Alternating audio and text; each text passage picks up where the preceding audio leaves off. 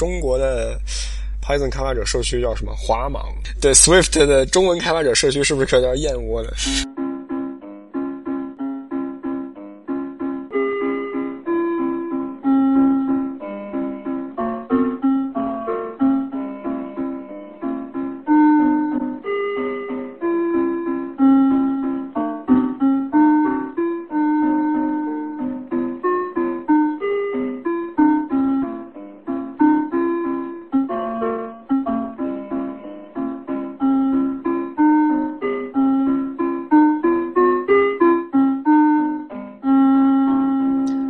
收听 IT 公论。今天这期是我们的 WWDC 二零幺四的后续节目的第二期。然后上次跟李楠和 Real 我们录了第一期哈。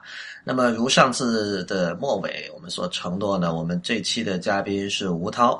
吴涛之前来过 IT 公论两次，然后这次找他也是因为在上一次，就是在大概一个月前吧，我们录过了一期节目，讨论这个 Objective C 是不是需要继任者。就是我们知道 Objective C 是一个已经有二十年历史的一个语言，然后呢，呃，国外那边也经常有讨论，就是说这个苹果什么时候会需要拿另外一套语言来把它替代掉。其实我们当时录的时候，主要是因为呃，Real 这边看到了那个 John Siracusa，呃，他在有好几个播客里啊，包括他之前写写过一篇叫这个叫 Copeland Twenty Ten 的一篇文章嘛，反正是他他是国外主要讲这个问题的一个主力的一个写手吧。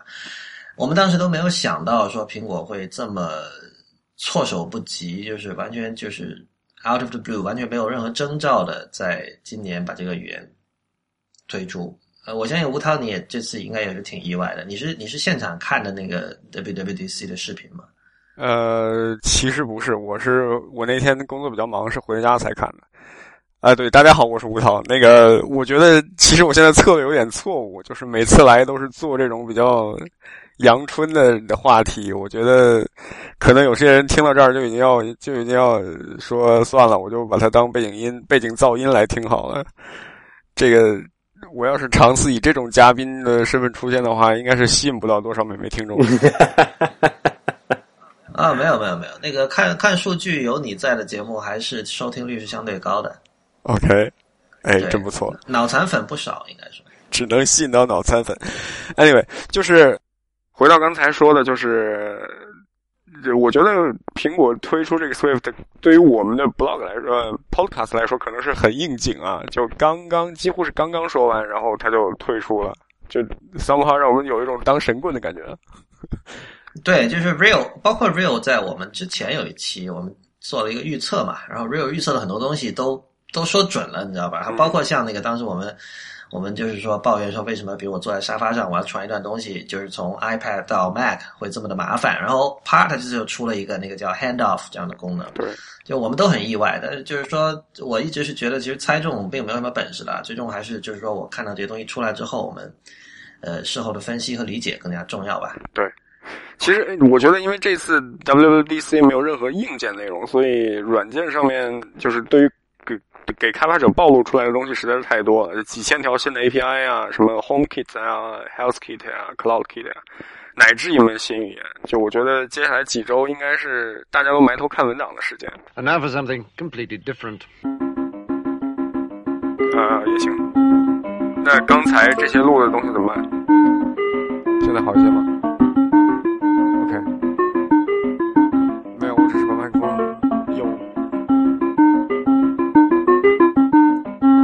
好，那就这样好了。好的，那那个刚才可能大家听到吴涛声有点怪啊，他现在换了一个麦克风，应该接下来会好很多。那吴涛，请你继续。对我刚才就是说，我们这个因为这次 WDC 没有任何硬件内容，所以软件上面要消化的东西比较多啊，几千条新的 API，HomeKit、呃，CloudKit，还有 HealthKit，乃至一门新的语言。我觉得接下来的几周应该是大家都比较忙着埋头读文档的时间吧，应该。对，就是它有现在有太多东西是没有办法说的，因为你刚才说那几个 kit，尤其是像 home kit 和 health kit，其实都非常依赖呃依赖于这个第三方的支持嘛，包括在硬件和软件上。然后 Swift 更加是，所以就是可能就是不只是几周了，就未来呃普通的用户要看到就实际的结果，可能要至少等个就到年底吧，今年年底甚至明年初这样的。甚至要多过几年吧，因为就我觉得至少 HomeKit 这个东西，你要想让智能家电的厂商们动起来，那真是要比汽车厂商更费劲的。就你看那个 Car 呃那个东西叫 CarPlay 吧，它这些 Early Adopter 们，嗯、他们做的这个原型机真的非常丑啊，而且，对啊，就它是这个，我记得是最夸张的是奔驰的 CarPlay 的那个显示屏居然是不能滑动的，啊，就你要按一个不是不是不是那个不是奔驰的，那个是法拉利的，啊法拉利的，对，非常令人吐槽。对啊，嗯这实在是太夸张了。那后那这个智能家电这块呢，应该更难了。但是无论如何，苹果开始做了，就是非常好的一件事吧，因为它这等于它是策略的一部分嘛，它希望通过这些 kit 能够将来让智能手机成为家庭生活的一部分，这是很重要的。对，而且苹果做这件事情它有优势嘛，它的那个就是 API 比就它的硬件比较单一嘛，然后 API 也很统一。你要想，如果那个你要让智能家家电的一个小厂商去支持安卓，那那他死了算了。对，不管怎么说，就是我我虽然不在 WWDC 现场啊，但是这两天我有听几个就是常听的播客，他们其实都出了这个对应的节目。然后像今天我听那个 Debug，还有昨天的那个 ATP，他们就是明显你感觉开发者社群这次是完全的嗨了，就是对，就苹果公司这就正在做一种类似于文化转向的这么一件事，或者说对他们从公司内部开始了文化转向。我 whatever 什么原因，因为教主死了，或者是因为他们终于想通了，就对于开发者的态度正在变好。对，我觉得这个一方面就是这跟管理层的变化有关了。就是我觉得 Tim Cook 是一个，他其实知道自己不是不是做产品的人，他是所以所以他其实你可以看到他不断在把权力下放。就是以前比如说以前 Jonathan Ive 肯定他也是设计的头，但是就是说他显然他会。我们从这个公开资料看，他会经常跟乔布斯一起吃午饭什么的，就所以乔布斯其实是他的意志有不断的在往这个 Jonathan Ive 那里注入的。同样就是说，像以前那个 Scott Forstall，我们也也从这个这个资料看，他是一个非常听乔布斯话的人。就是，而且他这一点甚至在公司内部其实引起很多人的不满。就是一旦有什么争执，他就说：“哦，这个 Steve 是这么说的，Steve 这么说的。”所以，所以你可以看到这两个人其实他他很充分的在执行乔布斯的意志。但是呢，就是 Tim Cook 上台之后，他其实就是说设计的事儿其实都是 Ive 在那边管，然后 Craig Federighi 我们看到他在一年前、两年前的时候，就是把呃 Mac 和 iOS 这两块的软件全都全都拿过来了，就他一个人负责。那这其实拿过来之后也需要一些转型期吧，因为我们知道这个他们做 iOS 七是非常非常的赶的，大概是八个月的时间要完全脱胎换骨做一套新的东西。所以，所以我觉得从七 iOS 七到 iOS 八这段时间，呃。他其实真正做了一些就是他想做的事情。那我们再看 Federighi 这个人的出身，就是他是一个，他一直是做程序员，然后他这个学的也是这个 electric engineering 和这个 computer science，他是这样一个人，所以他想这些问题肯定跟乔布斯的那种思路还是不太一样。而且那个 Federici，我觉得他受那个乔布斯影响可能相对少，虽然他也是那个 Next 那个那就是乔布斯乔布斯之前那公司叫做 NEXT 嘛，Next 那公司过来的老兵，但其实他从回苹果是二零零九年的事情，对吧？对就之前他是在一个叫什么 Ariba 的小公司做一个 我也没听 CTO 嘛，那个。对，也不知道是干嘛的，就说呃，然后后来回来他是在掌管那个是叫做 OS Ten 嘛。对我，我我就觉得像其其实他们这次做的一些事情，比如说允许 App 之间互相通讯，呃，对这个第三方开发者更好的一些这种举措，其实是如果是做程序出身的，应该觉得都是理所当然的事吧？我不知道大家是否同意这个观点。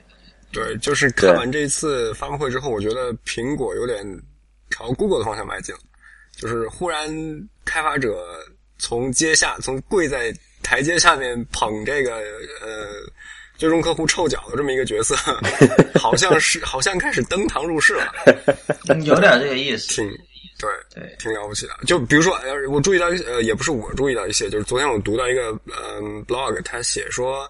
每次升级 SDK，这个呃苹果都会改这个 legal agreement。嗯，就这一次我我们公司也是，就是因为头出差了，他没有公司里面没有人能够去那个嗯做嗯同意这个更改过的 legal agreement，导致我们没有办法管理证书，也算是一个小插曲吧。然后这一次的 legal agreement，它松脱了 NDA 啊，就开发者可以公开讨论 beta 版本的改动和 API 啊，是吗？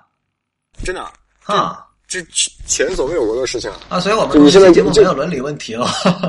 对啊，我们这次录节目可以大摇大摆，或者说对啊。哎，我我一直都没有这个问题，我不是开发者，就你们俩有问题。那你不是开发者更有问题了啊！你没有签 NDA。对啊，跟我没有关系。不对，我们两个透露给 Real 没有伦理问题啊，是这么说的。不但公开说就有嘛，对吧？就你你你公开做节目肯定是有的。哎，反正 NDA 是个很傻逼的事情。反正现在我们可以脱罪了，那就来说一下 Swift 吧。就是，所以我我觉得第一个问题就是说，它是不是像苹果所希望呈现的那样？因为我们看到在发布会上，包括呃看那本就是讲 Swift 的那本 iBook 书哈，一开始都是说这个是一个全新的语言，然后他讲了几点，一个是降低了门槛，让呃。让初学者可以更快的上手，是吧？然后说它的这个运行的效率非常非常的高，我看到这两点，还有什么？还有就是就是非常快嘛，还有所以叫 Swift 啊。然后还有一点是吧？其他我不太记得了，我我不知道。就刚才这两点来说，你们觉得就是吴涛，我知道你可能那本书其实看了不少了，你你觉得是这样的？我觉得应该是呃堪当重任吧。这个这怎么说呢？就是从。技术细节上面来说，可能一时我也举不出什么太具有说服性的例子，但是我们不妨就走这个呃大家喜闻乐见的一个线路，就是看他的出身嘛。嗯，这个这个语言的发明者是就是 Chris Lattner，他是 LLVM 的作者呀，就是就 Apple 在软件技术方面最大的一个金矿就是 Chris Lattner 搞的 LLVM 嘛。嗯。就这个语言是他自己亲手操刀做的，那可以说是系出名门吧。嗯，而且他在一开始设计的时候，就是想要担起这么一个 Objective C 的继承者的角色。嗯，而且他你就是包括他在很多设计的细节里面，也的确是可以看到作者试图在把这个语言做成一种打造成一种，嗯，苹果开发者社区。既有的这些开发范式的这么一个提炼、去伪存精的过程，嗯，然后开发出了这么一种新的语言，我觉得它是应该是堪当重任的。当然，你你必须把这个语言放在一个就是苹果开发者的圈子里面去看啊，不然可能有些地方的确会让人觉得不尽如人意。就其实我觉得这一次，就是就如果说计算机语言爱好者拉帮结派也有派也有谱系的话，我们大概可以把它们分成两派。就一派是鉴赏家，另一派是实用主义者。我觉得这一次很有很有趣的，就是语言鉴赏家和实用主义者他们两个的反应都惊人的一致，就是说这语言不够好。我觉得这挺有意思的。对这个，我我是没有什么能力判断了，但是我就看到很多人说它是一个玩具语言。呃，玩说它是玩具，对两方，嗯，怎么说呢？实用主义者比较说它是玩具语言，就是这么说吧。就我们挑两个语言。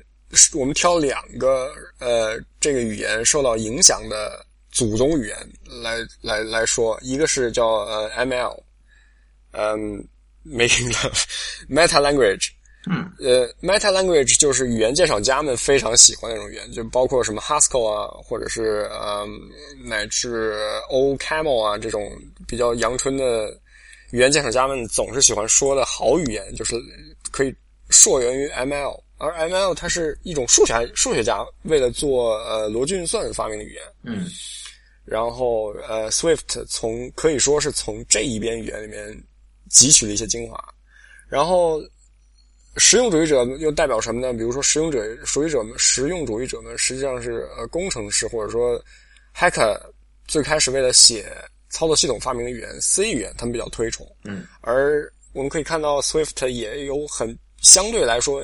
比较浓重的 C 语言，就你还是可以说它是一种 C-like 的语言，我觉得是可以这么说的。哎，所以呢，苹果所谓的这个它是这个 Objective C without C，那就不对了咯。嗯，它所谓 without C 是说它没有 C 的限制，但是它仍旧带有 C 的影子，就是说它有 C 的影子，但是没有 C 的包袱。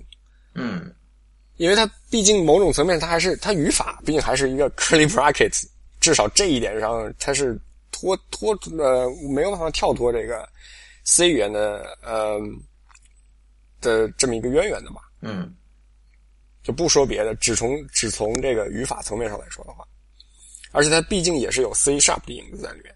这两拨人他们都说这个语言不够好，但是 说它是说它是玩具的，一般是实用主义者，说这个语言太像玩具了，做不做不做不了剧情项目。但是，嗯，反过来语言鉴赏家这一派会说这个语言它还不够玩具。你们可以理解为就是有些人会觉得它还不够玩具，就是它还不够好玩。比如说，我记得是在知乎还是在什么地方看到一个人说这个语言没有 call CC。就是呃，call with current continuation，这是这是一个什么样的指责啊？这就好像说，对 对，说一把很难找到一个合适的比喻，说一辆车没有火箭推，没有火箭发动机之类的这么一个 苛责。哎，所以这里涉及一个问题，就是语言鉴，你刚才提到反复提到语言鉴赏家这个概念啊，就是程序语言鉴赏是鉴赏个什么东西呢？呃，我觉得主要是在鉴赏它的表现里。就是，假如我们把写程序比喻为写文章的话，那么语言鉴赏家可能相当于一个修辞学家，他会，他会更注重你这个话是怎么说出来的。然后反过来，实用主义者会更偏向于说你你能说什么。哎，这个其实我一直想知道的，因为我这次也看到了很多人说，就是呃，我是在知乎上看到的，就是说怎么评价 Swift，然后有一个人就说他非常 expressive。然后我在其他地方也有很多人看到，也看到很多人说 Swift 非常 expressive。反正当时我心里就就一愣嘛，我就想，就是就是编程语言的 expressive 究竟是什么意思？因为它毕竟不像自然语言，自然语言什么叫有表现力？我相信大家都知道嘛。但是这个像这种程序语言的表现力是体现在什么地方？能不能举几个例子？嗯，我觉得这个还是和我们上次说到的啰嗦程度有关。呃，有一些。功能，你想要实现它的话，也许用 Objective C，就是这包括这次的 WWDC 的视频里面也有这么一个镜头，就是有一个我忘了是什么功能，大概有五到六行，然后呃，随着一个动画效果，五到六行里面，呃，如果六行的话，有五行掉下去了，只剩一行，然后在这一行里面加上两三两三个问号。就实现了刚才那五到六行 Object C 所能实现的所有功能。其实这个就是表现的一种体现，就是你可以用呃 do more with less，大概这么一种感觉。然后就是另外一个体现，就是你可以用一些比较好的嗯构装件去完成一些之前可能比较麻烦才能完成的功能。所以它其实也是和呃。这个简洁性相关，就是说，总体说来，如果你要评价一个计算机语言的表达性或者说表达能力，嗯，基本上就是看它能不能用看起来比较简单的方法去做一些实际上相当复杂的事情。嗯，所以这个表达性其实是一个挺挺 straightforward 的东西啊，就是其实是指表达的效率。呃，我觉得还是有美感在里面的，有美感啊！这其实我想知道的，就就是你觉得是有美感的？我觉得是有美感的，就是好像，real，我不知道你怎么想，就是人们会觉得拍的美，那拍可是拍的美在哪儿呢？工整吧，我觉得是，就 Python 的那个美在于，就是 there's only one way to do it。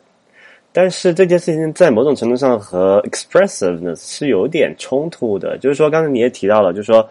呃，这个表达能力嘛，就是 expressiveness，其实是度量的。你能在多直观且简洁的情况下去完成某一个功能。如果你能越直观，然后越简洁的去实现某一个功能，那这个可能你就说这个语言是很 expressive 的。但反过来则不是。当然是如果从这点出发的话，可能 Python 这种哲学就是 only one way to do it。有时候可能它是直观了，但它不一定真的简洁。所以。呃，相比起来，啊，Python 的叫这个叫做表达能力，我觉得其实是比 Ruby 要差的。呃，对，这这方面就是如果单以表达的效率来说的话，那可能 Perl 是非表达效率非常高的一种语言。就是 Perl 里面有大量的看起来像是你天 书，把把对把脸 啪在键盘上，然后按出来的一些东西，但是它表达的效率是非常高的。可是读起来会让人觉得不知所云，而且对对，所所以我觉得刚才讲的那个就是表达能力，我觉得是一个就权衡嘛，就是在一个工整和简洁之间有一个有个什么某种莫名的一个取舍在里面。对对对，我想可能可以可以这样总结，就是所谓美是说这个语言有多么易读，而所谓表达能力而则是说这个语言有多么易写。就是这个容易写的语言，你可能不一定那么容易读，但是容易读的语言有可能表达能力没有那么强。嗯，对，对啊，OK，所以这样的话，其实还是呃，我觉得这个说法还是略有问题的了。就是说，因为一般来说，我们说呃，这个美啊或者什么东西，其实是跟实用是是无关的嘛，就是一定是一个无没有用的东西，然后我们去看啊美不美。然后就是这，所以套用到程序语言上，我是觉得有点奇怪，因为我觉得大部分人真的不会没事儿，就是为了去读一个一段代码。而去读一段代码是吧？就是当我们说易读的时候，其实很多时候我们是从工程的角度来讲，就是说，如果比如现在的程序员辞职了，然后下一个人就来接手会比较容易。我不知道我这样理解对不对？但是如果从这个，如果我这样的理解是对的的话，这个所谓的 expressiveness 其实更多的它是一种 practical 的东西，它不是不是审美层面的东西了。嗯，也不全是，我觉得。就比如刚才 Lawrence 你你你你举那个例子，其实你就说纯纯粹从一个实用主义的角度出发，去讲软件工程学，说怎么能够让前一个程序员写的代码能够很快的被后一个程序员接手的话，那你是不需要 expressiveness，因为在某种程度上，expressiveness 就表达能力是要是基于一个更加呃不叫随意吧，更加高级的抽象能力，而这种高更加高级的抽象能力是有。是随之而来是有一个学学习成本的，所以你会看会会看到为什么在实际的这种比较大型的软件工程中，大家会用一些比较我们就觉得比较死板的语言，比如说像 Java，比如像这个 C++ 这种语言，因为它的它的那个就是工整性是很好的，就是说你可以确保后一个程序员可以很好的理解前一个程序员他写的每一行代码是什么意思，但他不一定真的理解这个代码所代码这这一堆代码最后所所。所怎么讲，就所表达的那个整体的思想，但他起码知道我这个代码，我知道是怎么一行一行去去选择出来怎么一回事儿，我能写，我还能写出差不多类似的代码。但反过来，如果你你采用你用了一个表达力非常强的语言，那可能就一个最可能最极端的例子就变成一个叫做 DSL 嘛，叫做 Domain Specific Language。嗯。那么很多人写了这个之后，后一个人去，他能很很明很快的读懂前面那个人在干嘛。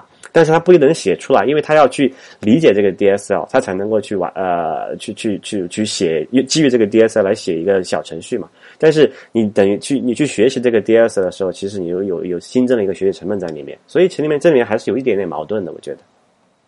对我其实想到一个类比，就是呃罗马数字和阿拉伯数字之间的类比。如果你说罗马数字它容易写吗？其实是很容易写的，因为你。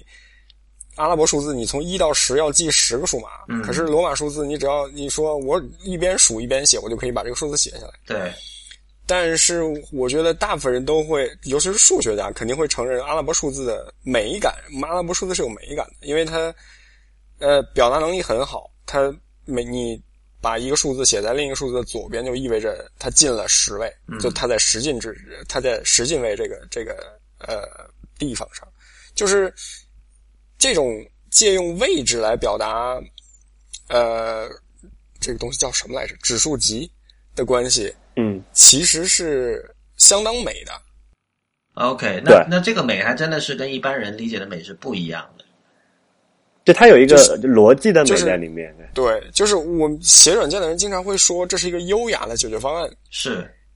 对，这这其实，在外行人看来，可可能有点云里雾里啊。但这就好像一个数学家或者物理学家看到一个比较呃漂亮的公式的方程一样，一个简洁的方程一样，他们会说这个东西太…… 对，我明白你的意思。这个其实刚好可以岔开一下，就是 我们知道，这个近年来知乎上经常有很多那个如何优雅的干嘛，如何优雅的干嘛嘛。我怀疑这个东西其实是从你刚才说的这个领域来的。就“优雅”这个词，其实是近年我们看到。在国外有很多人来说，用它来形容某个程序或者某一种实现，或者说某一个软件产品。然后慢慢的就是大家觉得优雅是个很重要的事情，而知乎刚好就是一个有很多程序员和产品经理在上面的一个社区嘛，然后大家就反而以以后就把这个概念推到了很多这个 meet space 这个空间里的很多东西。对，这是很有可能的。对、啊，我的确就是软件工程界可能一个 buzzword 就是这是一个非常 elegant 的东西。对，这个确实是挺奇怪。我第一次看到这这个词被运用在这个像你刚才说的一些领域，包括像数字、像像程序上面，我其实是想了很久的，究竟它指的是什么？其实你今天解释，我觉得还挺有挺有意思，让我其实加深了理解。你们你们在上一期节目里有提到过那个函数式编程的事情，我记得就吴涛你来的两期，你们都有提到这个事儿。然后我在网上看到一个说法，就是说其实 Swift 是意味着函数式编程的胜利。呃，我觉得是意，嗯，这样说还是太 aggressive 了。我觉得应该这么说，就是意味着人们对于面向对象编程终于开始所谓祛魅了，就是不再迷信它的万能了。就是很多像 Java 或者是呃 C# 不是一个很好的例子，就是在很多面向对象语言里面所积累的一些教训，终于有人终终于被反思了，而且。以一种新语言的方式呈现出来了。对，这个还挺有趣的，因为我我记得就是像我们小的时候，就是可能学校里上编程课的时候，面向对象是一个很高端的东西啊，就是一个很好的东西。我不知道你们有。其实包括现在也是，仍旧有很多程序员认为，就是尤其是刚刚接触在在大学里面接触面向对象的程序员，会觉得说这个东西简直神了，就很先进的嘛，解决一切的。对他的理想理念是非常非常重要的，是 什么软件工程的基石之类。所以不是，但是就怎么说呢？现在已经有，就是从我觉得应该是从九十年代开始就已经有大量对此的反思了，至少是在学术界或者说在语言鉴赏家的这个呃圈子里面就已经有反思了。而现在 Swift 应该说是这种反思的一种实体化吧，甚至包括很多语言都已经呃是对于这种。思潮的一种实力化，Scala 我觉得应该也是一个。对，而且说函数式编程的胜利是在 Swift 表现，怎么 Swift 代表了函数编程的胜利？我觉得有点就太夸奖 Swift 了。啊，这肯定不是原话，就我我的这个一个 paraphrase。对对，我理解这个意思。就是我我觉得，如果真要从这个角度来度量的话，你我觉得可能那个叫做 C plus plus ten 吧，对吧？就是 C 加十一还是 O O X 叫什么？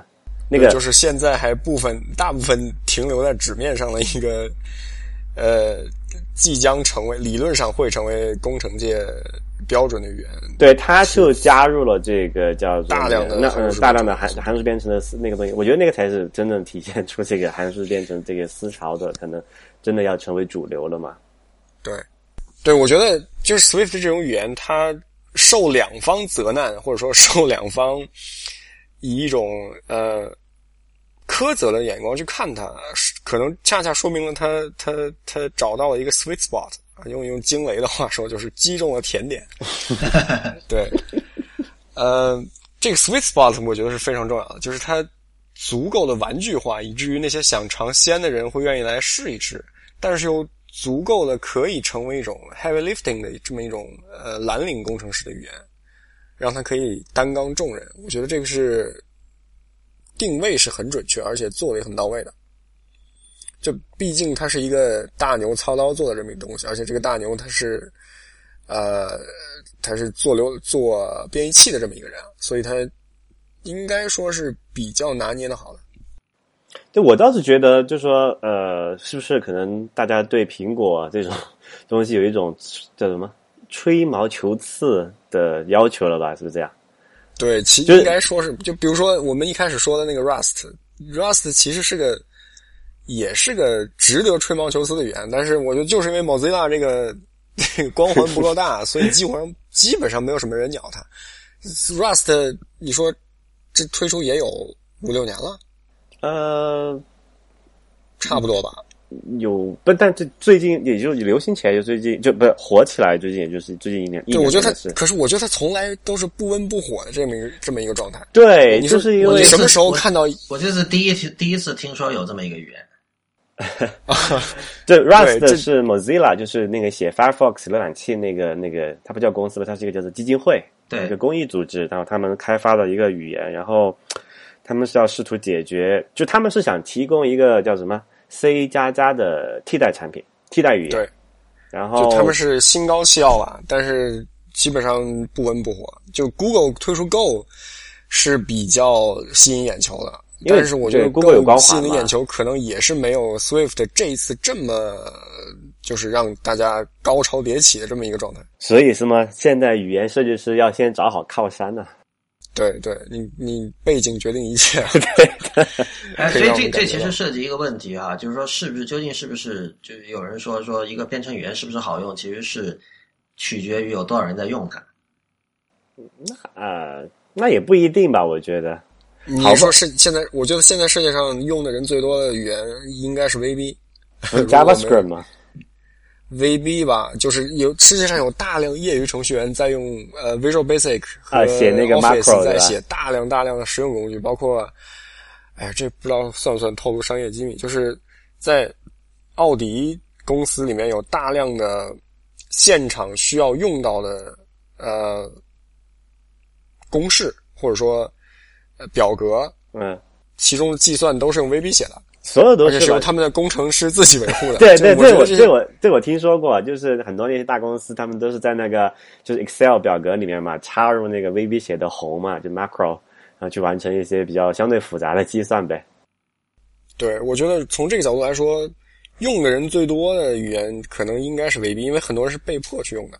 但是这个基本上是不在就是主流的这个程编程语言讨论的这个这个范畴里面哈，因为这个基本上不是 IT 人士在用这些。如果如果以专业从业的人员来说的话，我觉得 JavaScript 的程序员可以说是可见度最高的一群，但是他们是不是最多的一群也也需要也可能是 PHP 用的人最多的应该还是 Java 之类的吧？PHP 那是 PHP 对我。耶，反正就这几个跑应该是离不掉的，我觉得。不过我觉得刚才那个人的意思，其实他，我觉得他是说，如果因为因为 Swift 是全新的语言嘛，然后所以如果不是有苹果这样一个已经有非常庞大的用户基数和这个业界地位的人推出的话，很可能他就是就就就火不起来。我不知道 Go 算不算一个反面的例子。嗯，Go 我觉得 Go 的推出目标还是。和 Swift 不太一样，Swift 一开始就是面对第三方开发者的，而 Go 应该说更像是 Google 内部的一个解决自己瘙痒处的这么一个工具，然后作为一种啊，你们拿去玩玩吧这样一种心态 释放给开发者的。但是这里有一个问题，就是呃，他们两个开发模型还是有一点区别。就 Swift 现在我还没有看到，倒是是说。反正 Go 是这样的，Go 就是说就有这么一个团队，他去维护这个东西，然后他也是开源的，也接受外部就是非 Google 的这个工程师去贡献代码。然后其实我们看到他的那个发布，也也确实也也不是说 Google 完全把这个东西牢牢抓死在手里面，对吧？但 Swift 这个是来自苹果的，然后我不知道他最后会怎么样。我对，其实这也牵扯到我的一个想法，就是我其实有强烈的。欲望 想要把这个语言运用在别的领域，而不仅仅是是苹果生态圈。但是从目前的，因为对 又回到表达能力的问题上吧。我觉得用这个语言说一些，就比如说，这是一种，这是一种，我们说它是克林贡语好了。嗯，克林贡语一开始只是发明出来让人们。让这个 Star Trek 里面的一个外星种族说了听起来一种比较孔武有力的语言，但是现实生活中有 Klingon，有人用 Klingon 语去做一些别的事情，就 just for fun 吧，或者说就比如说用 Klingon 语唱的江南 style，就它是很有意思的一件事情啊。所以你你你这里就是你你现在要做的事情是这这 expressive 的事情了。对，我就想说，我就想知道用这种语言去说别的东西，会有会去写别的东西，会有会是一种什么样的感觉？嗯，对，我觉得还我相信这也许会是一个发展方向吧，但至少现在还不是。我觉得有一点特别重要哈，就是啊，我我是希望能够用这个 Swift 写这个就服务器端的程序啊，这样的好处是什么？其实也也我的也就是这个也很比较好理解，就是如果你用这个。Swift 写这个 iOS 程序，然后我们知道现在很多程序都需要有一个那个服务器端的后台做一些复杂的操作，然后去把这个结果返回给这个你的这个手机，对吧？那你如果你这个 Swift 不能在这个服务器上用，服务器帮你跑了这个 Linux 嘛，对吧？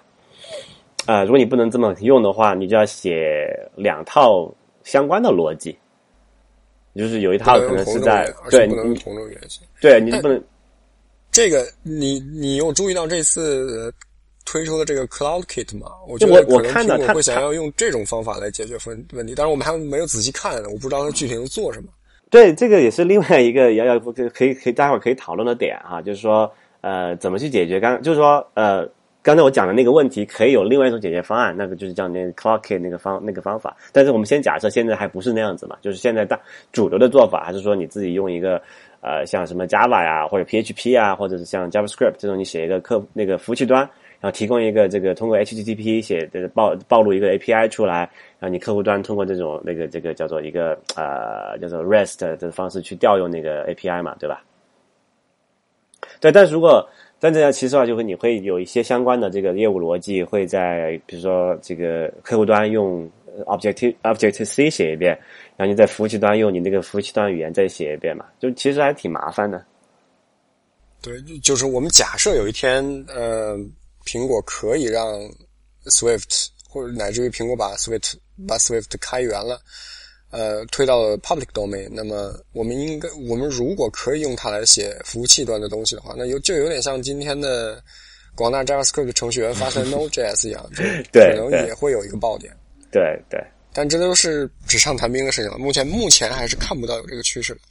对，所以可能要去研究一下那个 Swift 的这个的协议啊，还有这个什么乱七八糟，或者说有没有呃有第三方提供一个开源的实现，用那个 LLVM compile 成一个什么样的方法，对吧？对。呃，目前看来，他们的团队是。纯苹果的两千对是纯苹果的，就是在这个看创始人的 blog 上面，他写到说他是从二零一零年七月份开始的。就我 blog 我在 blog 上，二零一零年四月份的四月十号一篇 blog 写着 iOS 四呃 SDK，当时还叫 iPhone OS 四 SDK 条款的第三点三点一节。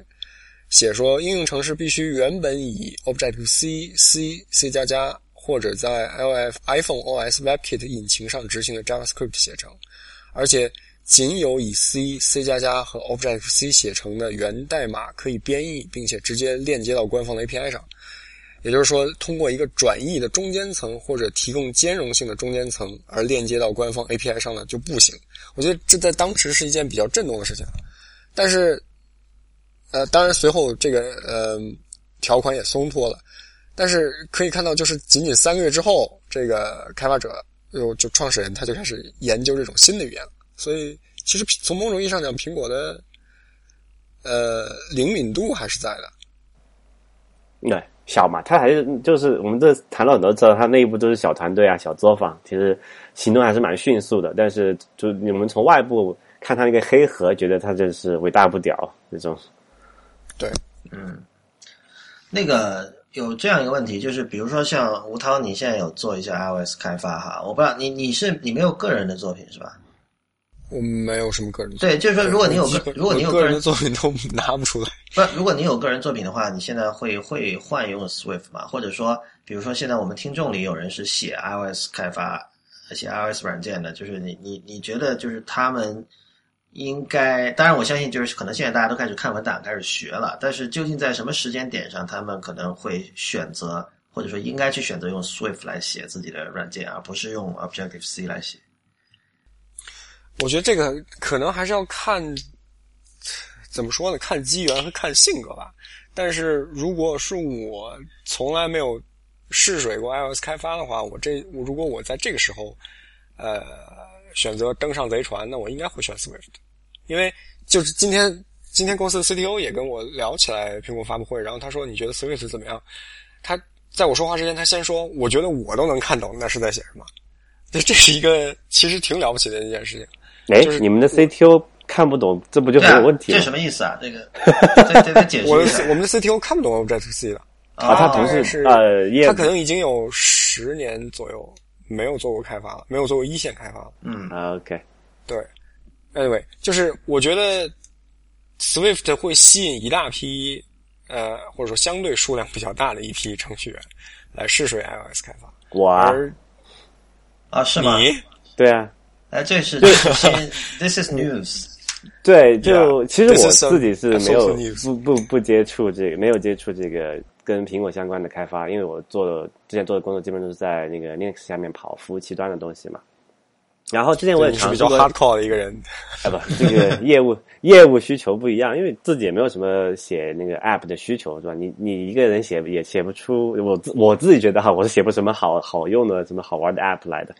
啊、不过但是有了这个 Swift 之后，我还真想试一下，因为觉得，哎，这看起来还蛮容易的哈，不像之前那个学，就之前我曾曾经是有过冲动想去学那个呃 iOS 或者是这个 Mac 的那个开发的嘛，然后当时一看，我靠，这个 Objective C 语法这么丑。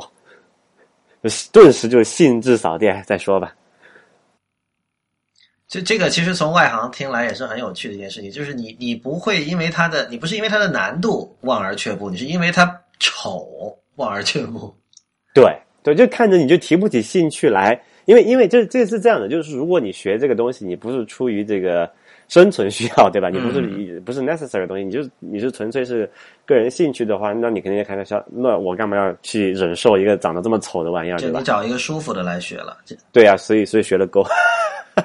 哦，对，是这样，是这样的。就是这一次 Swift 推出之后，应该会有很多人，呃，此前是因为 Objective C 太，对，我不愿意承认它丑啊，因为我觉得挺漂亮，就它不好看，而呃望而却步的开发者加入到苹果的阵营里面。关键是它啰嗦呀，那个 Object C 这个连个参数都要写那么长。对它的啰嗦的程度和 Java 实实在是有过之而无不及。我觉得这个可能和我那个就是编写环境有关系。我我不喜欢用 IDE，我就喜欢用那个那个纯文本的嘛。然后如果你这样特别啰嗦的话，你没有那个 IDE 很好的自动补齐，其实写起来挺痛苦的。所以 real 的我曾经试着用，体现在这里。对我曾经试着用 Vim 写这个写 Objective C，实在是真的非常痛苦。对对对。然后如果你像用 Vim 写 Go 啊，就还觉得哎还蛮爽的，因为比较比较简单嘛。对。而且这但是我觉得这也许就是那些呃使用使用者们会批评 Swift 的一个方面，就是它让人们不用 IDE 就能写，其实就从一个侧面反映出了它是某种加引号的玩具。啊，我觉得这是好事啊，其实就简单嘛。这个对，我在任何角度都是支持这种玩具化的，因为玩具就意味着它比较有趣。真的，如果没有趣的话，那我做程序员干嘛？对呀、对呀、特别是又刚我讲了，你不是出于生存需要，对吧？去学这个东西就是这样子的。嗯，哎，刚才你讲那个 Swift，呃，语法层面上，你刚才比较那个 ML 和 C 哈，但我个人看了那个就是 Swift Tour 那一部分的那那个就是那本小书的第一部分之后，我觉得它感觉给我的感觉，它可能更接近 Go 和那个 Scala 的一个混合体。呃，也可以这么说，因为就是他的创始人在自己的 blog 上说，呃，drawing ideas from Objective C, Rust, Haskell, Ruby, Python, C Sharp, CLU。我靠 and 呃 CLU 是什么我都不知道，然后 and far too many others to list. Yes, CLU 不知道是什么。不知道什么呀？对他没有提及 Scala，不过我相信他既然写了 far too many others to list，应该是包括 Scala 了。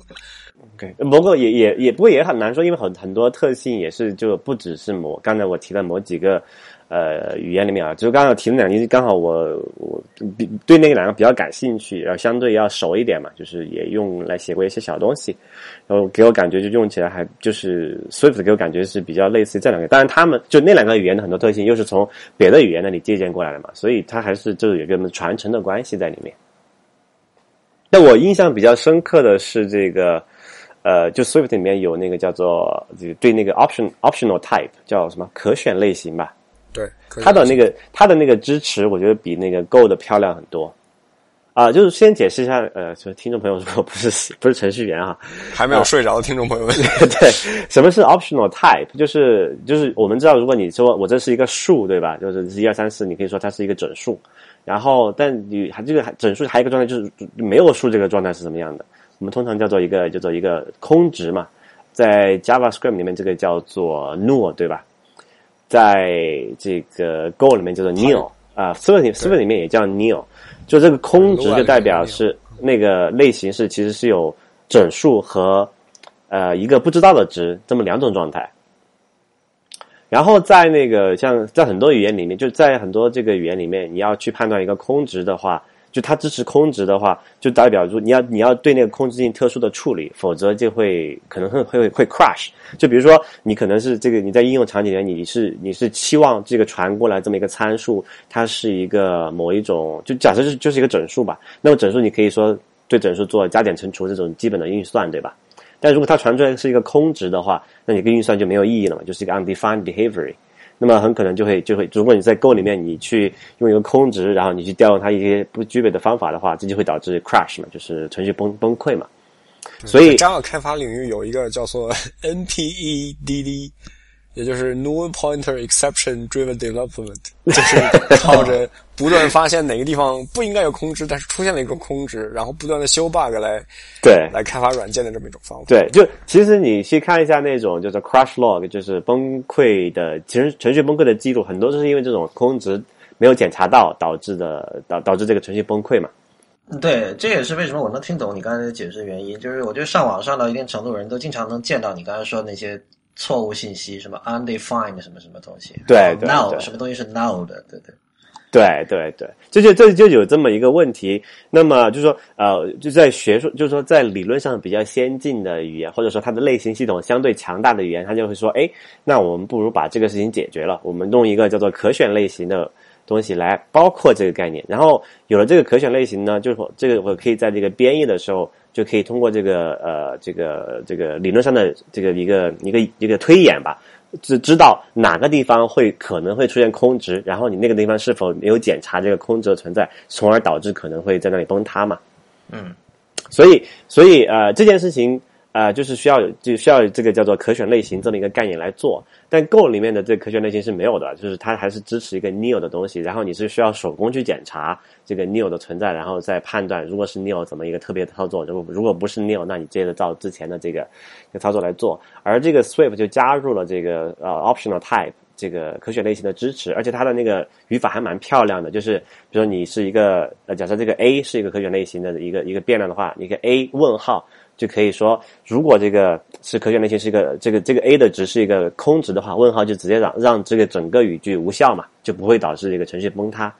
那如果那个这个叫做这个这个 a 这个值是不是一个空值，它是一个有效的这个类型哦，有比较有效的一个整数，那么你这个这个计算就可以继续下去。我觉得它这种实现方式，我觉得还蛮漂亮的，而且很安全。对，我觉得 Swift 的一个很大的优点就是它的它的细节做的都比较漂亮，但是。又没有太多的细节，其实是，就我觉得还是那句话，拿捏拿捏的比较好。嗯，对，呃，然后另外一另外一个我印象比较深刻的，就相对于，因为我之前用 Go 比较熟嘛，我觉得就特别，而且 Go 最近也比较火哈，大家可以就对比一下这两个的语言的特性，也是两个很死对头又又很牛逼的公司在在做一个给它做背书嘛。啊，Swift 支持这个叫做 gener generics，这个叫泛型嘛，对吧？中文叫泛型，呃，所谓泛型什么意思？就是我有一个 这个一个数组，呃，不叫数组，叫 array，叫什么？是叫数组？array 就是数组，但是它它它不它不应该是一个数的组，对吧？它可能是其他东西的一个组。对，我就我有一组东西，然后我为了告诉 collection，我为了告诉电脑，对啊，一个一个一个集集要不要集合？这个中文叫什么？集合，集合对吧？叫集合吧。但是说 collection，我只会想到 Zara、Mango，就是说你有一堆，就是就是所谓的 collection，就是你有一堆同样类型的东西。Yeah，然后啊，这个同样类型就是，就是我有十个什么，这个什么可就是必须要是要同一个类型，但是它是有个固定类型的嘛。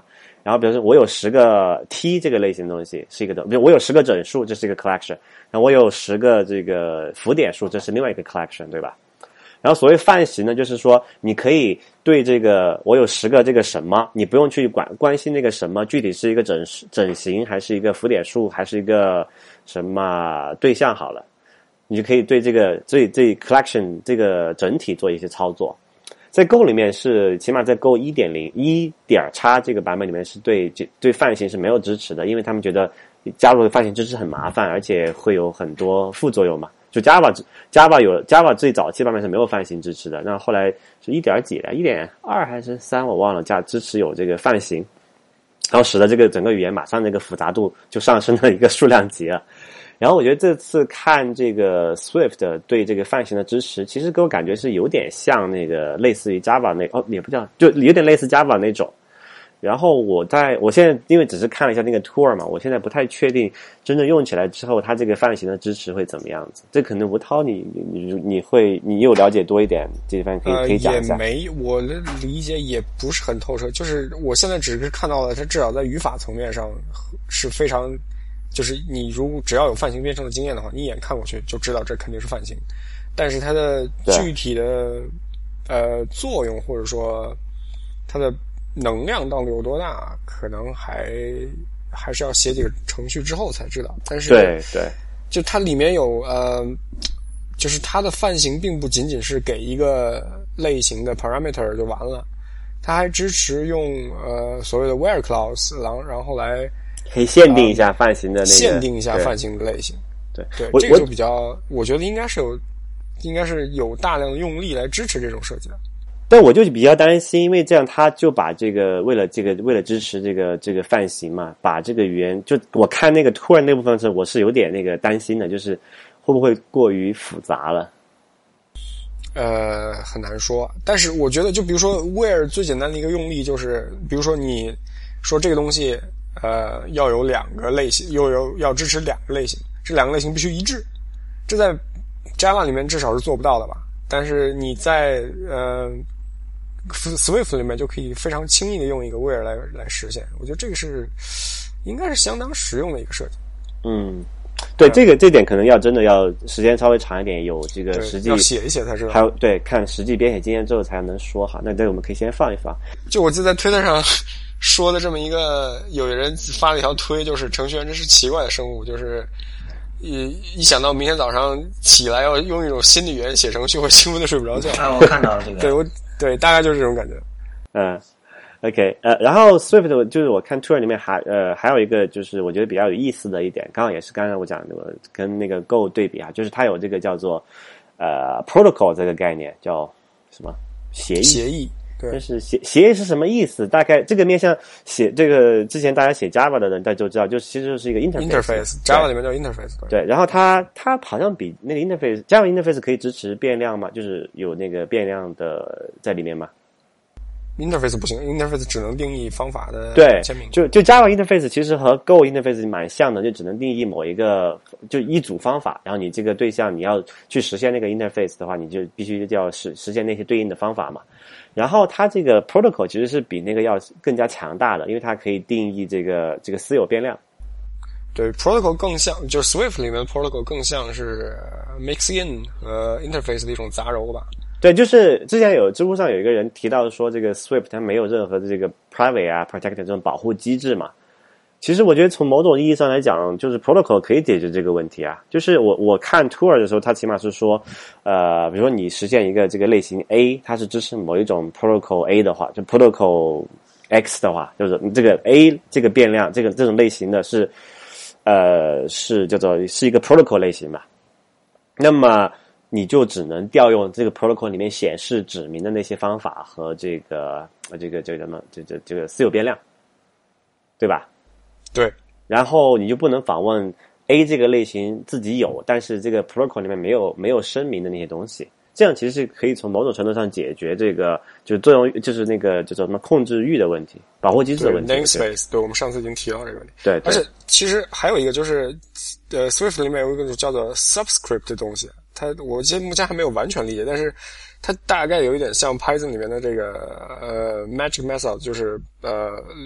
Dictionary object 这么一种感觉，就是你可以给一个类型增加，嗯，增加 set get，然后在这个 set get 的内部又去控制，当你 get 什么或者 set 什么时候发生什么事情。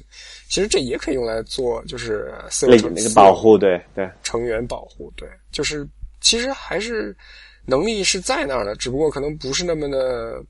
显而易见罢了。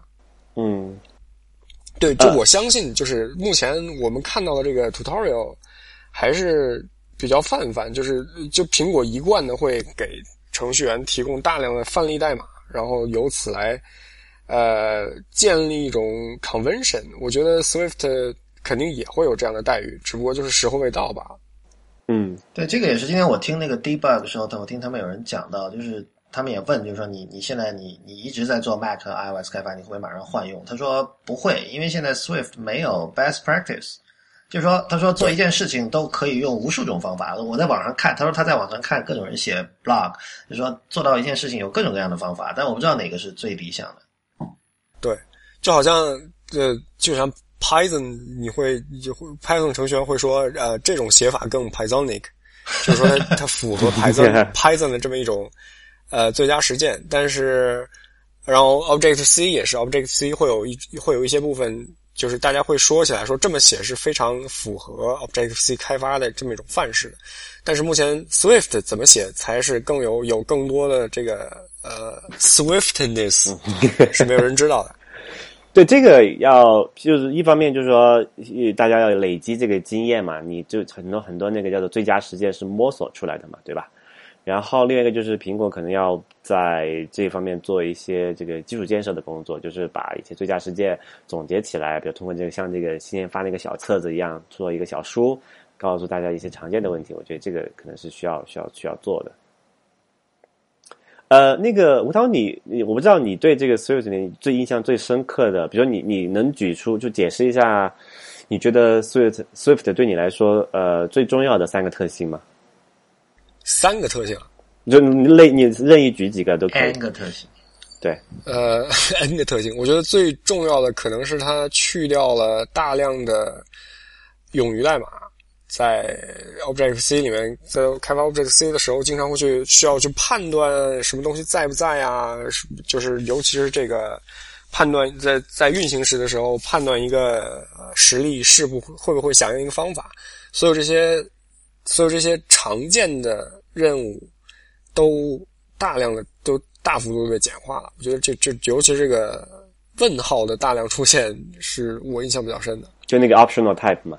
对，optional type 不仅仅是 optional type，它还有它其实问号还可以在运行时去查询一个呃对象是不是响应方法。如果响应的话，执行后面的事情；如果不响应，不响应的话，就整个废了。嗯哼，对，这个是很，这个是我印象比较深的。另外，我觉得呃 tuple type 印象也比较深。tuple type 我觉得它那个是和 Python 那个 tuple 是一样的吗？就比较像，就是我觉得 Swift 比较。呃，明确的告诉了你这个东西拿应该拿来干什么，因为 Python 里面 tuple type 可以拿来做很多很多的事情。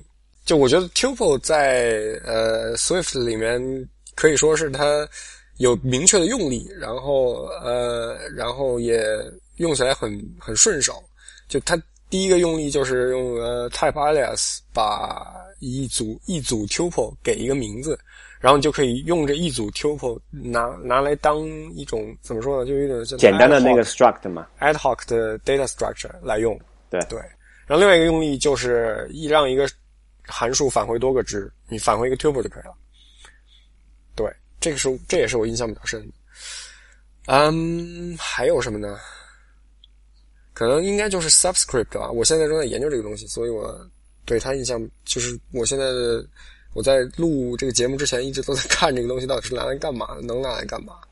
我觉得我有一点，我觉得还挺好奇的一件事情，就是 Swift 是其实没有指针的，对吧？对，它没有指针，对它完全完全没有找到任何对这点和那个 Rust 和 Go 都不太一样。Go 里面有一个受限的指针，你可以就只能就是那个是比较是安全的指针嘛。然后 Rust 的指针类型就比较丰富了啊。那个因为我我觉得这可能就是。它所谓的呃，Objective C without C 吧，就是 C 里面最精华或者说被人最难的部分的一个特性，或者说被人恨到地狱的一个特性，不就是指针吗？那 Swift 没有指针，而且而且是而且是可以运算的指针，这个很这个很很麻烦。对，就是指针这个东西是让人变得像机器的这么一个特性嘛。但是我就记得以前 Swift 里面没有。上学学编程课的时候，这是个。重大难点嘛，很多人到这儿就卡住了。就就说嘛，说你人你看那个一个人会是不是真的理会了领会了 C，就看他是否真的领会了指针嘛。嗯啊、但是我我有点我有点疑惑哈，就是他为了消灭指针，他就就分了这么两个概念，就是那个 structure 和那个 class 嘛。然后这个 structure 是叫做我们叫什么 copy by value 对吧？对，只传递。对，然后那个 class copy by reference，就我我不太确定，为了消灭指针而引入这种区分是否真的值得？因为起码从我的角度来看，在 Go 里面，我觉得那个解决方案挺对我我觉得挺优雅的，就是 Go 里面其实是有一个受限值，就这个只能是只能只能就 reference dereference 啊、不能去运算的，就是安全性是可以有保证的。然后在 Go 的话，它就没有这个 class 这个概念，它直接用那个 struct structure 加这个就是就是结构加函数嘛，就构成了这么一个东西。呃呃，所以其实那个 Go 的，我觉得面向对象其实是蛮纯粹的。然后在 Swift 里面，它这样保留了这个传统的这个 class，就其实它不是一个面向对象的一个意思，而是面向类型。对，然后他又他他是为了保保留这个，他就没有指针了嘛，他又要去考虑这个性能的问题，还有一些这个就内这个 memory layout 叫做内存叫什么？内内存内存布置吧，对内存布内存布局中文是什么，OK，anyway anyway 就是听明白的人知道什么意思啊？会就会还要有这个 structure 的概念嘛，因为你要 copy value，你才能去解解决那个内存 memory layout 的问题，对吧？对，所以所以所以我不是很确定这样去为了消为了为了完全消灭指针这个概念而去做这种显示的区分是否真的是值得的？这的确是一个问题。我我也不知道，它也许呃，作者参照了这个 C Sharp 的 boxing unboxing，然后觉得这是可以解决的一个问题，可以完全消灭的一个问题，但还是要写一些代码来看吧。对对，我我我个人的目前的猜测还是说可能会有一些历史的包袱在里面，因为它毕竟还是要和这个 Objective Objective C 和这个 C 兼容嘛，对吧？那你 C 里面肯定是有这种纯，就是就是有这个 structure 的东西去去去做一些要要去复制啊，去复制那些呃类型的东西，然后它还有这个像那个那些就是那个叫什么 Coco 那些库还是通过 class 来实现的嘛，对吧？对，这对在这本 Swift Programming Language 书里面，到处可以看到 Coco 遗留了下来的东西。NS 这个前缀也是无处不在的，几乎。对对，所以它其实还是有一定的，它不是一个完全没有历史包袱的语言，它还是有一定的这个顾虑的。只是说从语法层面上，它不用去考虑和这个 C 和 Objective C 兼容嘛，那还是就是说在这一点上它是有有所突破的。它是直接编译成呃 LVM 的那个叫什么中间码 IL 的吧？呃，应该是直接编译成 IL 吧？应该不会先转译成 C 之类的。这我不太确定诶。如果它是这样的话，它在最终发布的发布那个 App 的时候会怎么样呢？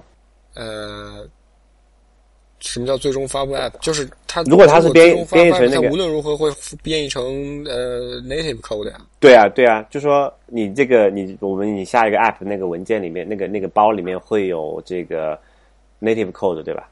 对但是你现在你那个苹果的处理器架构不止一种了嘛？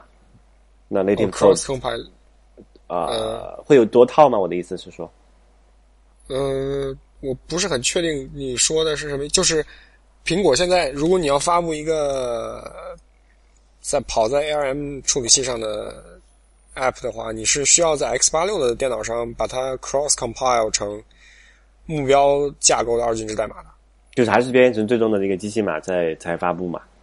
对，是这啊样。那那那那应该和之前我猜的差不多。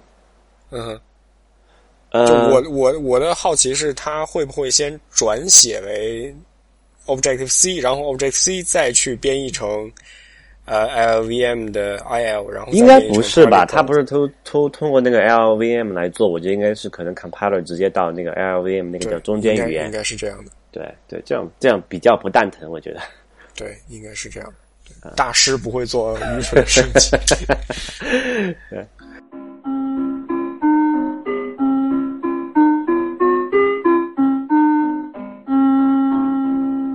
Python 的程序员被称为 Pythonista，啊，这个我要吐槽一下，知乎上已经有啊多少？我我看到的就在中国这个就中文这个 Python 开发者圈子里面，已经有相当多的人认为 Python 程序员应该叫做 Pythoner。Oh my god！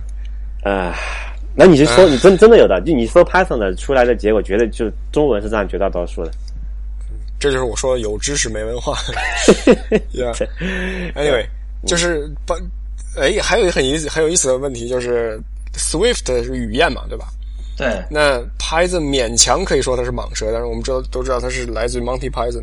对然后我还能想到 O Camel 是骆驼，带有动物的这么一个语言。那还有什么语言是以动物为名字？好像找不出来了，嗯，一时是想不出来了。动物文明的，可能很小众的有，主流的好像没有吧？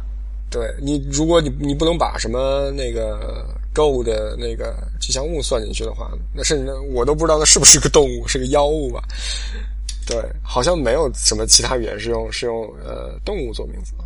嗯哼，对，这个比这个比较大，不，这可能也某种程度上解释了那个什么，不，它 Swift 它有一个快的意思嘛，对，它要强调那个它很对，很也是个双关语，对。对，但是由此我就想到说，中文的中国的 Python 开发者社区叫什么？华莽？呃，中文的中莽吧，中莽吧，中莽吧，对，对，中国蛇窝，对 Swift 的中文开发者社区是不是可以叫燕窝的？对，这个词的。这个这个那个燕窝体现不出快啊，对这个东西，我我其实我看到我第一想到的是那个是是是速度，我我不知道雨燕是什么东西，你中文跟我说雨燕，我也不知道是什么东西。就是一种飞得很快的燕子咯。普高普希金还是谁写过一首诗？雨燕雨中的燕子，什么闪电一道闪电劈过来那个有点印象，有印象吗？有点那个就是 Swift 呀，而且 Swift 的那个 logo 就是一个燕子。对对对我，但不我知道它就是是只鸟了，但我不知道是什么鸟。对，这个梁海在就好了。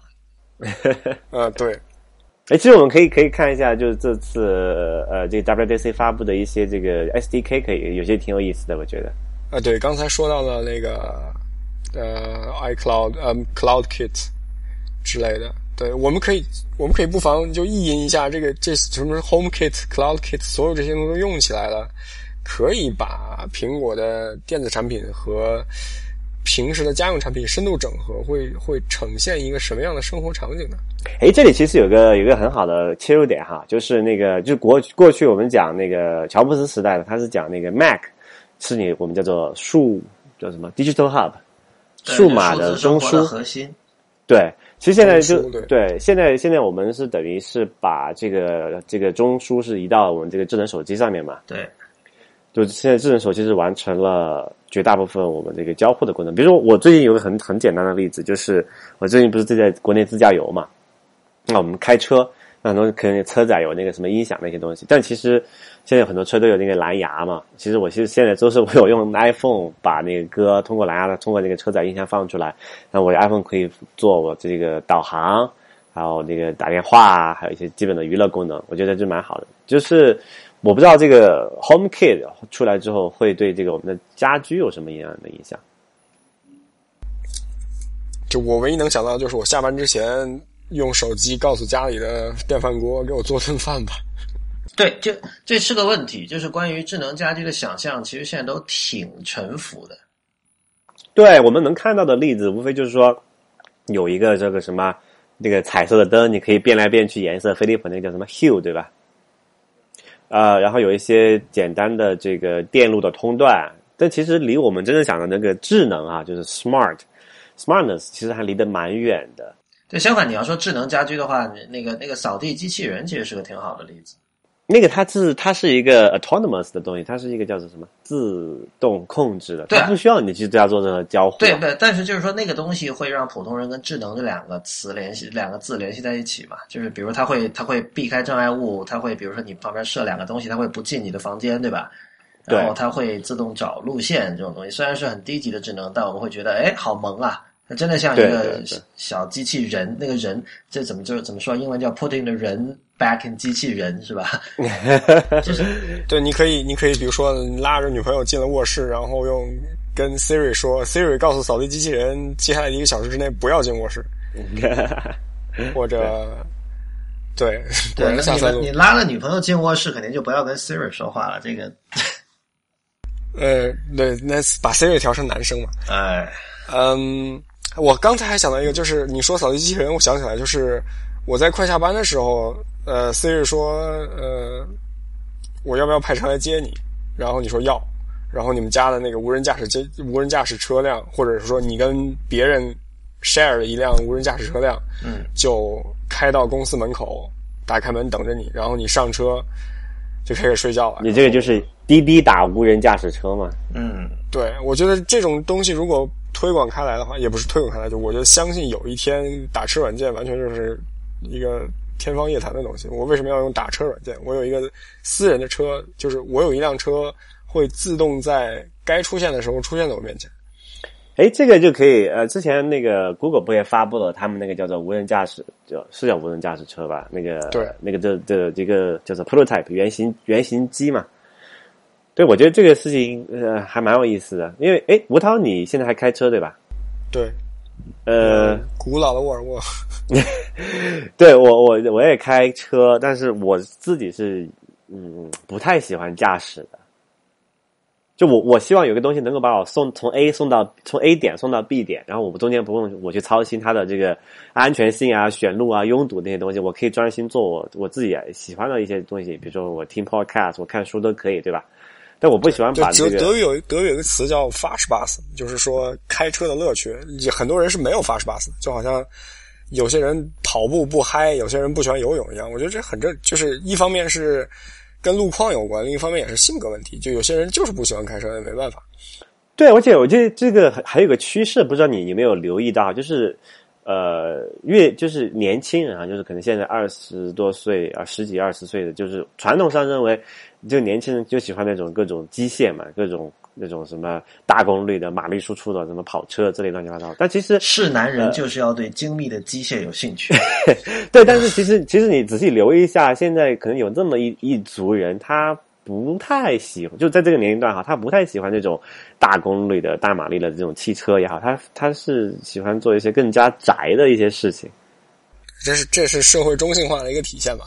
对对对，然后然后就说。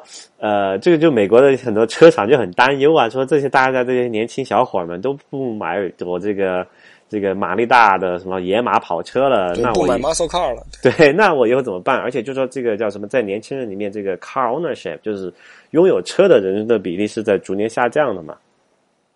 这就是一个很很很很麻烦的事情。其实我觉得，这个从某种程度来讲，有这个智能车，包括像我们也通过这种智那个就是这个手机能够智能去叫到车，就可以解决我们这个交通的问题呢。真的不需要有去有这么一个拥有私私人拥有这么车这么一个交通工具的必要了。我觉得，无人驾驶车辆的一个重大意义就是提高车辆的使用率嘛。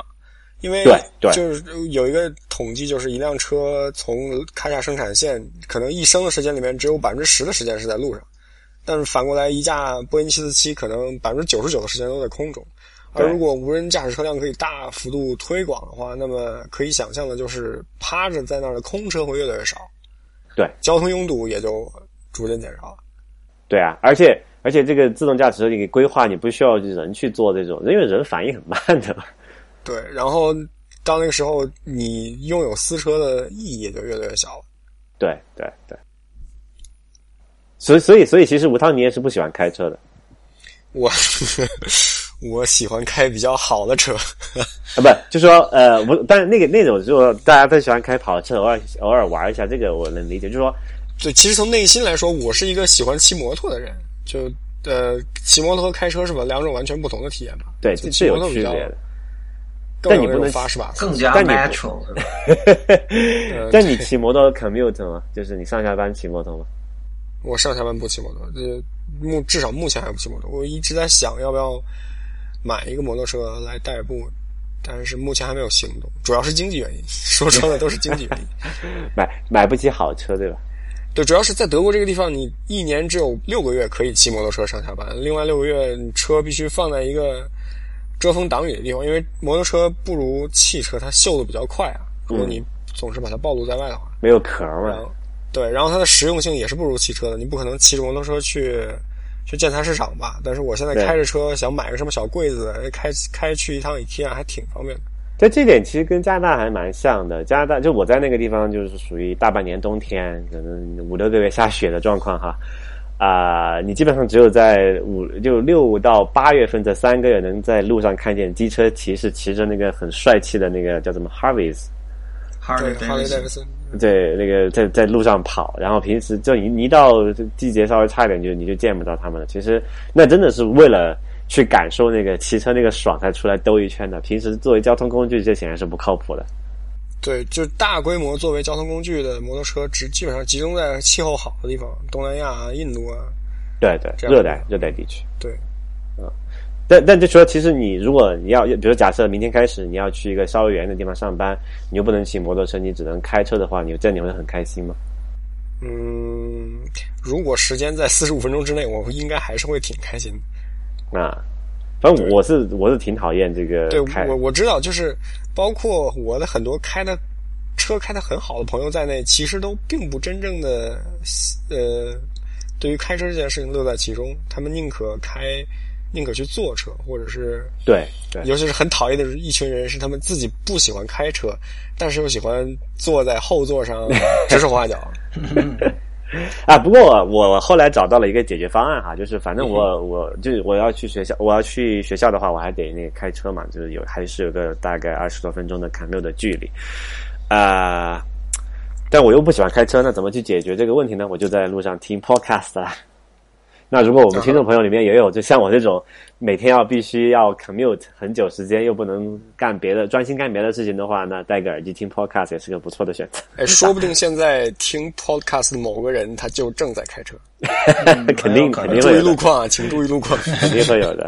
podcast 的好处就是你可以不用干扰他开车嘛，对吧？还蛮好。对对，有个 clockit 那个要讲一下。好呀。CloudKit 好像感觉就是未知的东西还相当的多哎，现在。其实 CloudKit 我觉得还蛮好理解的，虽然虽然说没有具体的看到它出的文档或者视频怎么样，其实有一个很好的例子，就国内有一个叫做，其实是那个 YouTube 的创始人之一搞的，叫做叫叫陈世俊吧。对。他们在国内搞了一个叫叫我不知道怎么念 AVOS 啊，我知我知道那个那个公司。对他们就提供了这么一个这个一个平台嘛，CloudKit 给我感觉是这种是做法是差不多的，就是说你写这个服务器端，你并不是真的需要完全暴露给你一个真实的这个物理的服务器，对吧？它只用提供相应的 API 给你调用就好了。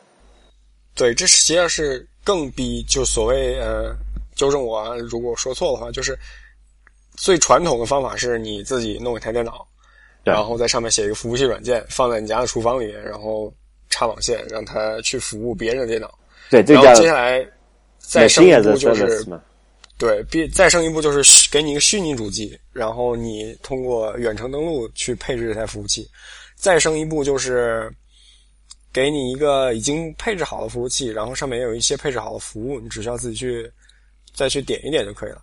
然后现在就等于呃，你只需要把自己的那个应用程序部署上面部署上去就可以了。对，而现在 CloudKit 等于是再升一步，就把一个已经部署好的程序的若干功能开放给你，然后你自己去配置一下你需要什么功能就可以了。对，我我提起这个 CloudKit，我想起另外一件事啊，就之前某一期我跟 Lawrence 讨论过那个，就是那个 John Gruber 他们搞那个叫做 Vesper 那个 app 嘛，就是一个记呃记叫什么记 Notes 的一个软件，笔记软件，对，一个简单笔记软件。他们他们的那个主程序员叫做 Brent Simmons。Simmons，Simmons，Simmons，OK，他们 那个那个人是超级讨厌写那个，他不是讨厌写那个服务器端代码嘛？他是就喜欢写那个 iOS 的，就是这个就是 Object C 了，Object C 代码了。然后他就说，后来找了这么那个 Microsoft，就是微软那个 Azure 那个服务嘛，你可以自己用一个比较简单的个 JavaScript 的方式。呃，这个部署一些写一些简单的 JavaScript 的服务器服务端代码，然后就可以提供一个简单的 API 给你完成这个他们那个叫做笔记同步的功能嘛。对，那我我不知道他那个 Ben Simmons 看到这个 CloudKit 怎么想，因为这其实如果这个 CloudKit 按照就是 Keynote 那个视频里面演讲演示的说明的那个结果，它其实可以完全通过这个来实现嘛，就完全连那个 Azure 那一块都省了。对。而且，而且这个呃，CloudKit 有个很有个很奇怪的事情，就是它就你知道，如果你把东西把那个数据存在云端的话，你会至少呃叫做会引发两个成本，一个是这个数据的存储成本，和一个是这个叫做流量，就就是网络流量的成本，带宽成本嘛。对。然后苹果好像这次是给了一个很奇怪的的一个说法，就是说，如果你用了这个这个这个 CloudKit 的话，你等于这个 App 等于是不用再支付这个云端的这些费用了，就苹果给你给你 cover 了。嗯，我我不知道你们有有没有有没有留意到这一段，但是我看到了，这我就是你是说它的这个 CloudKit 是 with limitations？对对，然后它的那个 limits with limitations，sorry。所以他那个就是他说是就是他那个 quota 嘛，就是这个限额其实是就是 on 就是 free 嘛，然后 free with with limits，它 limit 什么意思呢？就是说他会我就就在那 King Video 里他这么解释的，就是说苹果会通过你这个用这个 app 的用户使用数和用户这个传的这个这个叫什么传输的数量来给你分配一个呃应该是足够用的一个一个存储空间和这个网络带宽。然后上限是多少？一个多少多少 PB 吧？PB 对我我有记得出现，我有记得出现 PB 这个词。对，是多少个 PB 我忘了。就是其实是一个蛮大的一个，就是对于一个啊什么中型以中型或中型以下的这个 App 来讲，应该是完全足够的东西了。那这一点这就好像当年的 Google Gmail 一样，一 G 的那个时候想象是多了不起的数字对对，但是。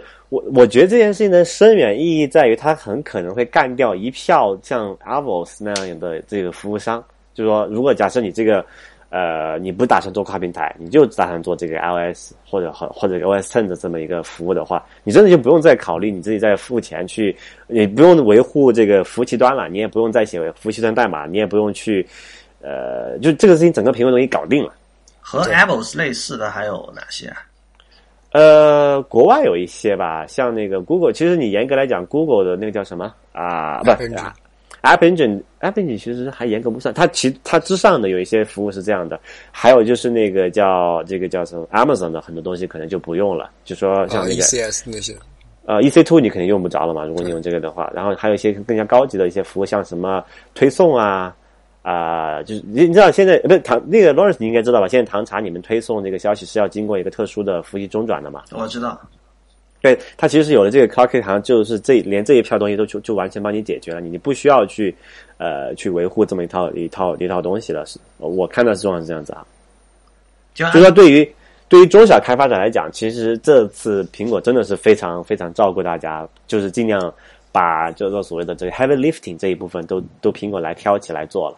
包括 Swift，其实它面向的主力人群也是这些所谓的中小开发者。就是，呃，就是回到前面的话题，说有人对于 Swift 的指责是说它不适合做大项目。可是话说回来，这这你去放眼望这个 iOS 呃 App Store 里面，究竟有多少 App 能算得上是大项目呢？嗯，那其实 Swift 它如如果能满足中小呃软件开发者的。快速迭代的这么一个需求的话，那其实它也是功不可没的一件事情。那在那个答案就是现在已经被删除了，被那个叫王悦那个作者自己删除了。在下面，他跟因为有一个呃读者跟他在在在掰一个事儿，在吵，就是关于 iOS 的那个闹钟软件究竟有多少行代码？就是说，呃，那个这个我还真没注意。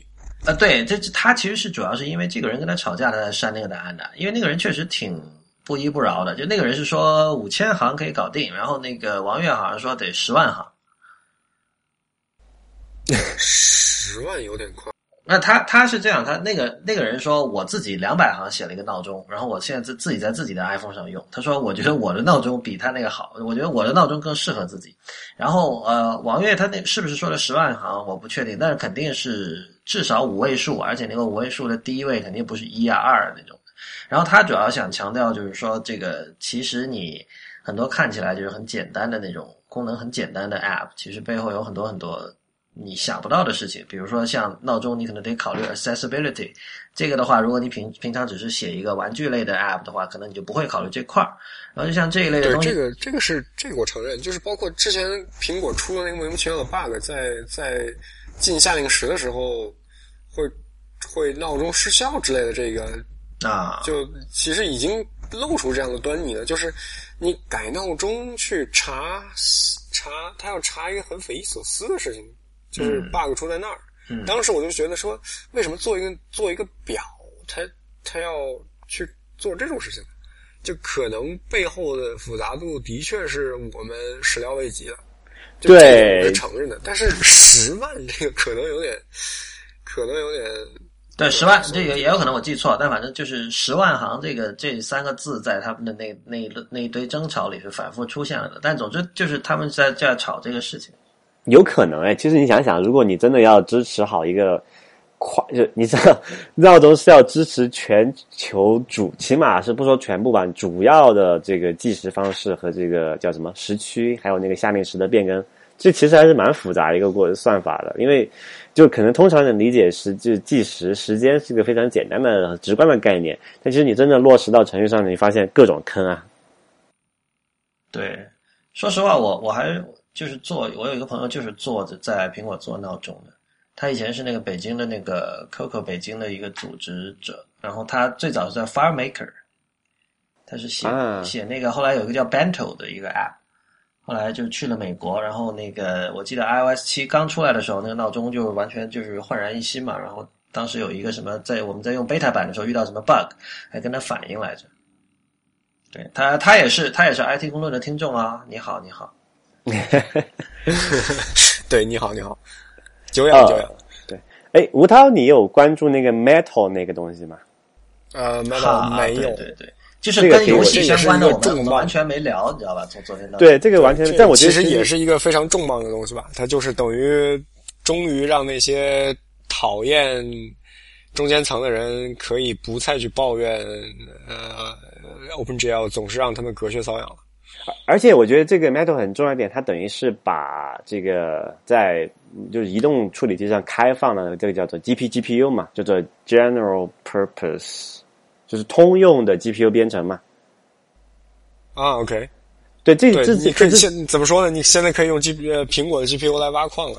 对对，大概就是这个意思。就是说，你之前你这个就是移动的这个 GPU 里面，你只能拿来玩游戏、做图形那东西嘛。它现在它等于是通过 Metal 这种方式，我这个我我我应该是我理解的应该是这样子，就之前是没有办法可以直接去用这个 GP 这个移动里面的 GPU 去做通用运算嘛，你只能拿来做图形相关的东西。啊，那它 Metal 这次就等于把这个开这个功能解放出来了，这个相当了不得！当然很多一些，就现在我们还看不到，以后可能很多这个应用，你需要做一些，比如说你做这个，就是说所有这种 AI 嘛，做一些智能的东西，你可能真的需要这个比较强大的这个这个浮点运算能力的时候，或者并行运算能力的时候，你真的要靠这个 Metal 来做。我这个我觉得还蛮让让让让我挺激动的，反正。就怎么说呢？苹果变得越来越开放了，虽然这有点好像有点调性不搭，但是目前看来的确是这样。就它开始转身了，开始开始变化了，这是一个很好的事情。而且我觉得这很了不起啊！就是说，你你想一下，就算他完全不做这些事情，他没有什么问题的。就所有的第三方开发者都在骂 App Store 的各种不公平，然后都在抱怨各种事情。就像 Siracusa 反复的说啊，Objective C 什么时候被替换掉？但是没有问题啊，你比如说还是有各种精彩的 App 被写出来，像 Monument Valley 呃 Monument Valley 这样的东西。这个这个其实是处在就是大家都已经把 App Store 骂的不行了的一种状态，就是说这个所有的 App 最多只能卖一美元，甚至一美元都不行，只有这个 Free 免 免费加 IAP 才能够存活。但是不是这样的？就是其实你看，现在苹果甚至它专门在这个 App Store 里设了一栏，叫这个独立游戏 （Indie Game）。嗯哼，这个是很有意思的，因为 Indie Game 意味着什么？就是意味着首先是精品游戏，就是设计感很强，然后它往往是卖钱的。呃，大部分的 Indie Game 它是不喜欢那种就是通常的所谓手游的那种盈利模式。那么通常 Indie Game 当然它能够赚到的钱比跟手游完全不是一个级别，但是它。它会卖的比较贵，一般可能卖二十五到三十人民币这样的价格，但是它会非常的叫好，就同时也叫做了，一般总能冲一个榜首这样的。所以，呃，就是事实上是，就算以前呃苹果的这个第三方开发者社区有这样有这样或那样的问题，但是世界上最优秀的开发者仍然会把 iOS 作为首选平台。所以，苹果如果想犯懒是 OK 的。但是他们没有，就是他们还是在往前不断的推进。事实上，你想象我们刚才提到的像 HomeKit 这样的东西，真的是展望未来十年的一个事情，很可能，当然也很可能做不成。但是他们把这些路都铺好了，就是唯一跟以前不同的是，以前可能他 HomeKit 这种东西根本不会这么早放出来，他就暗暗的做，然后暗暗的跟那些家电厂商去去联系，然后突然有一天乔布斯又噼里啪啦的呃做一个大秀，然后大家觉得哇好牛啊！但是现在就是说，其实你能看到。我们可以想打个不太恰当的比方，等于说我们现在看到了这个苹果在零五年、零六年在研发 iPhone 时期发生在苹果内部的一些事情。对对，所以我觉得还是整整体来说，就是这是很赞的。当然，这个我还是我个人还是坚持认为，这跟他们管理层的变动有关哈。就是你你可以看到，苹果现在是有一个非常勤勉，但是并不是做产品的 CEO，加上呃。下面一堆干活的人，下面一堆真正就是做，我指的干活的人是剩下的那些那个就是高级副总裁们，就包括 Craig Federighi、Jonathan Ive，还有 Eddie Q，包括他们最近那个收购了 Beats 之后会加入这个这一个行列的，呃，那个 Jimmy Iovine 和 Dr. Dre 这两个人，就是我觉得 Tim Cook 其实是看准了未来，就是他会充分的把权力下放，他会充分的信赖这些人。充分的信任这些人，让他们去做他们所擅长的事情。然后，呃，当然，其实你可以看到乔布斯的魂吧，应该还是非常深度的，就是渗透到了苹果的这个机理当中。这一点在那个他们对各种对产品本身的那种精致程度的要求、完成度的要求上，还是能够看到踪迹的。就我是觉得乔布斯时代那个模式现在延续不下去了。对，呃，还很多评论人。